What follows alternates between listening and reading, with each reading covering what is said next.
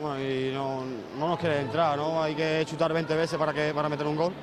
Y bueno, y a nosotros nos están, nos están enchufando muy rápido y muy fácil. Sí, no queda otra, hay que, que seguir luchando con, con ilusión y, y, con ganas cada partido, ¿no? Pase lo que pase. Todo relacionado en No es Nada ten un 20% de fantasía. Non aceptamos queixas.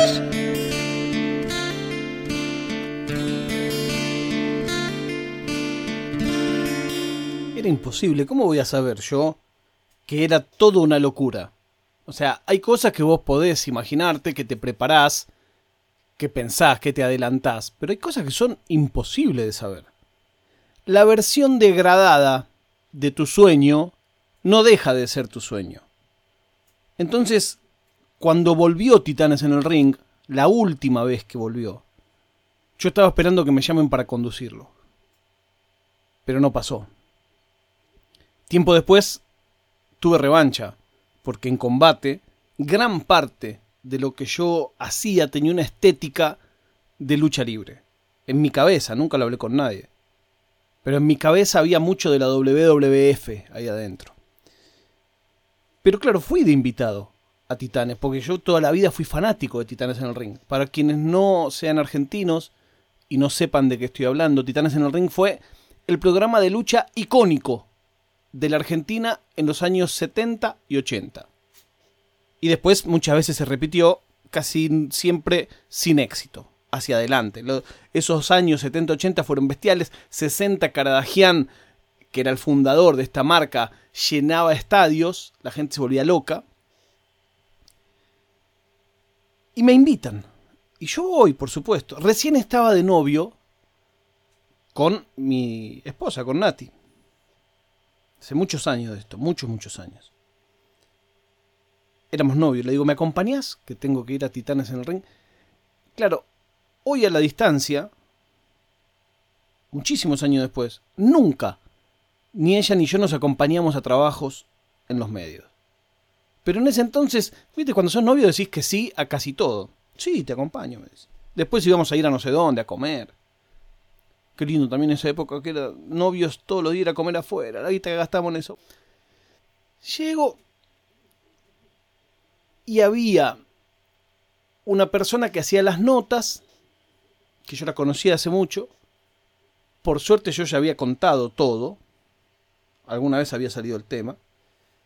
Y me presenta y dice una persona que yo quiero mucho, ay, te quiero tanto, no sé qué, y me hace como una caricia yo decía, tierra tragame.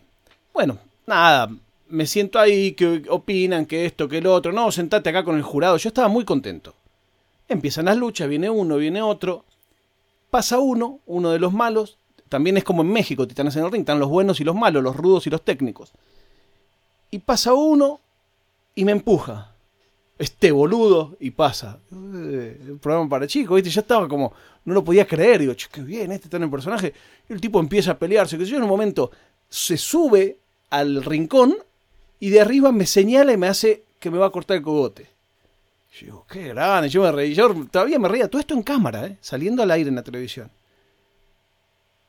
Sigue la lucha, qué sé yo, en un momento viene me hace un corte de manga. Y yo dije, bueno, me parece un poco ya, esto se está pasando de castaño oscuro.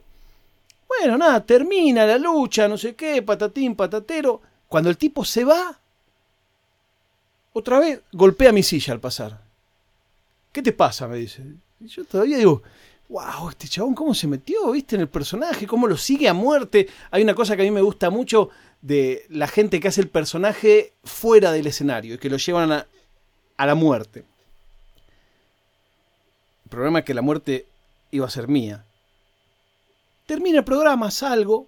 Primero de todo, mi novia no dijo ni A, pero los dos sabíamos que había algo que no había estado tan bien, y no era lo del luchador. Paso por adentro del estudio, no sé qué, voy a saludar al productor, y pasa este luchador. Y dice en voz alta, bueno, invitan a cada boludo acá, evidentemente. Y yo digo, bueno, flaco, ya está, aflojale, estuviste bien en el, en el programa, pero bueno, ya está, está todo bien, a mí me encanta, Titanes. Salí acá, ¿qué, querés pelear conmigo? Dale, le digo, ya está, boludo, terminó el programa, está todo bien, chabón. No, no está todo bien con vos. ¿Cómo no está todo bien con vos? hablando de un tipo que me llevaba dos cabezas, pesaba 40 kilos más que yo y casi todo era de músculo y no de grasa como yo. Y yo no entendía nada. Digo, pero ¿de qué me estás hablando? No, porque vos, vos conmigo, vos, vos tenés que pagar tus cuentas conmigo. ¿Qué cuenta tengo que pagar yo con vos? Da, da. No sé de qué me hablas, le digo, no te conozco. Yo una vez, me dice el chabón, llamé al 0600 de Atorrantes, Atorrante, el primer programa de televisión que yo trabajaba, 0600 son estos llamados eh, con costo extra de concursos, y me gané una moto. Y yo todavía lo miraba como diciendo, ¿qué tengo que ver yo con esto? Digo, ¿y? Y tardaron como seis meses en entregarme la moto. ¿Y? Y bueno, yo, yo llamé porque vos y el pato decían que uno se podía ganar la moto. Digo, ¿yo qué tengo que ver con eso? No, no, pará, no terminé, me dice. Cuando me dieron la moto, me dieron una moto usada. y yo, yo, no podía creer. O sea, la verdad es que a mí no me sorprendió en absoluto, pero yo no lo sabía. Y tampoco yo tenía nada que ver. O sea, con el 0600 hacían fortuna, pero obviamente yo no veía un centavo de eso. Digo, pero flaco, a ver si me entiende. ¿Qué tengo que ver yo? Le digo, ¿vos te crees que yo soy el que organizaba el sorteo? No, no, pero si ustedes lo promocionaban, ustedes se tienen que hacer cargo. Así que vos a mí me hiciste que tenga una moto usada y me tenés que dar lo que falta para la nueva. Y yo lo miraba como diciendo, ¿este me está cargando? No, no, me hablaba en serio. Digo, mirá, me parece que no nos vamos a entender nunca. Ah, viste, te vas al mazo, cagón, me estafaste, cagón.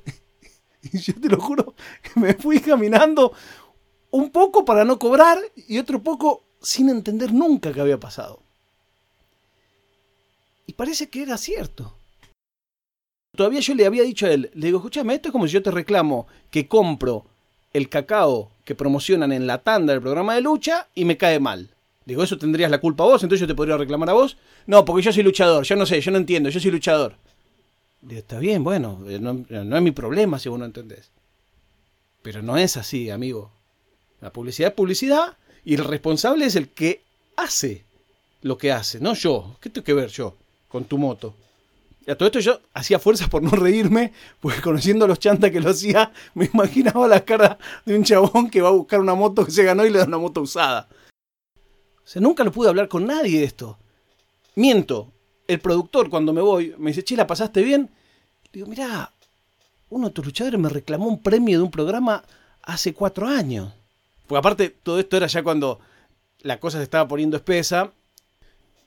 A mí, me, yo en una época tenía ganado de programas de televisión ocho viajes al Caribe, porque cuando ibas a un programa como famoso te regalaban un viaje, el voucher decía que vencía en dos meses, pero el tipo que te lo daba te decía, no, olvídate, vos me llamás cuando quieras. Y por supuesto que si te invitaban a un programa era porque tenías trabajo. Si tenías trabajo no te podías ir de viaje en dos semanas.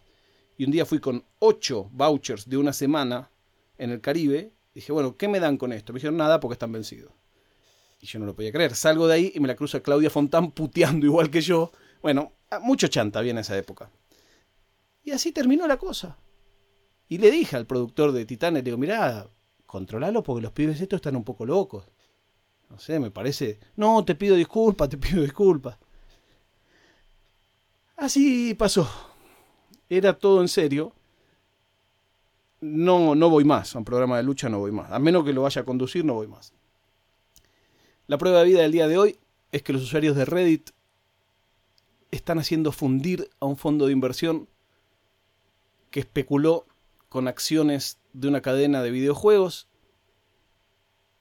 y que apostó, por así decirlo, a que esa acción iba a bajar. Esta gente compró en masa y la acción está duplicando su precio todos los días y este fondo está por fundir. A mí se me dibuja un poco una sonrisa. Nos escuchamos mañana cuando les diga no es nada.